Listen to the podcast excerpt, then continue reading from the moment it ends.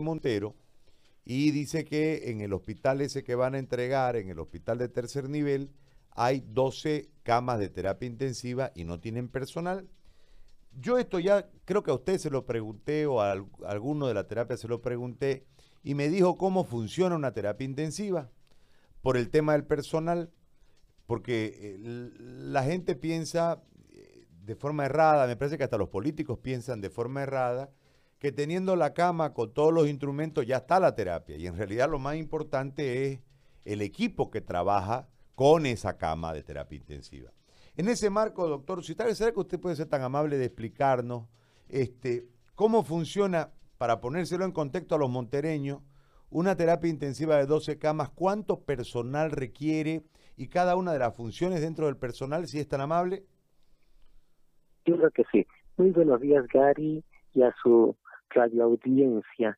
Mire, eh, Gary, eh, según las directrices eh, nacionales, departamentales e internacionales, por cada seis camas debería haber un médico. ¿ya? Entonces, si son doce camas, deberían haber dos médicos para atender esas doce camas.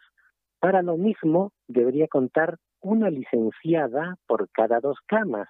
Deberían haber seis licenciadas, ¿ya? Para cuidar una cada dos camas, porque son pacientes críticos que van a estar intubados, muchos de ellos a veces con diálisis peritoneal, entonces su hora de trabajo es muy alta.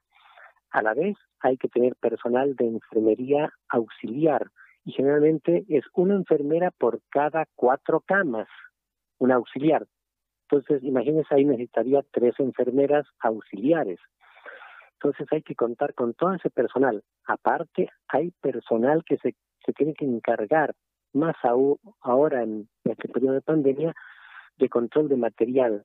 ¿no? Esa, esa persona se encarga de que no falte ningún insumo en las, en las unidades COVID, porque el personal que entra a la unidad COVID no sale a recoger su material, todo se lo pasa a través de una ventana o una puerta y entonces tienen que pasarle todo lo que se necesite dentro del servicio, que es medicación, sueros, inyectables, etcétera. Entonces hay una persona y lo más importante también es personal de limpieza, porque personal de limpieza con buenas medidas de protección personal tienen que a hacer la limpieza dos o tres veces al día de todas las superficies, el piso y monitores, camas, etcétera es un lavado, es, es un trabajo constante realmente.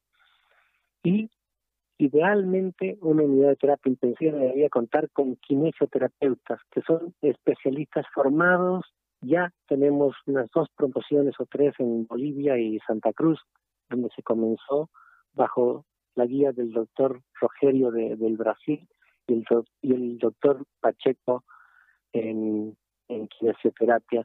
Ellos tienen profesionales que se encargan del monitoreo de la ventilación mecánica y colaboran en todo lo que es fisioterapia respiratoria, en poner de panza a los pacientes para que mejoren la oxigenación pulmonar. Entonces es personal muy especializado y muy necesario más en esta época en que esta pandemia ataca principalmente los pulmones.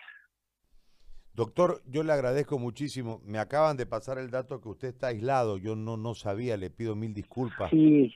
Le pido mil disculpas. sí.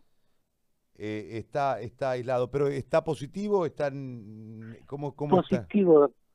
Positivo, Gary, Gary, gracias a Dios, evolucionando favorablemente a pesar de tener pruebas de laboratorio positivas y tomografía positiva también, pero esperando más que todo evolucione bien y estoy muy optimista y tranquilo.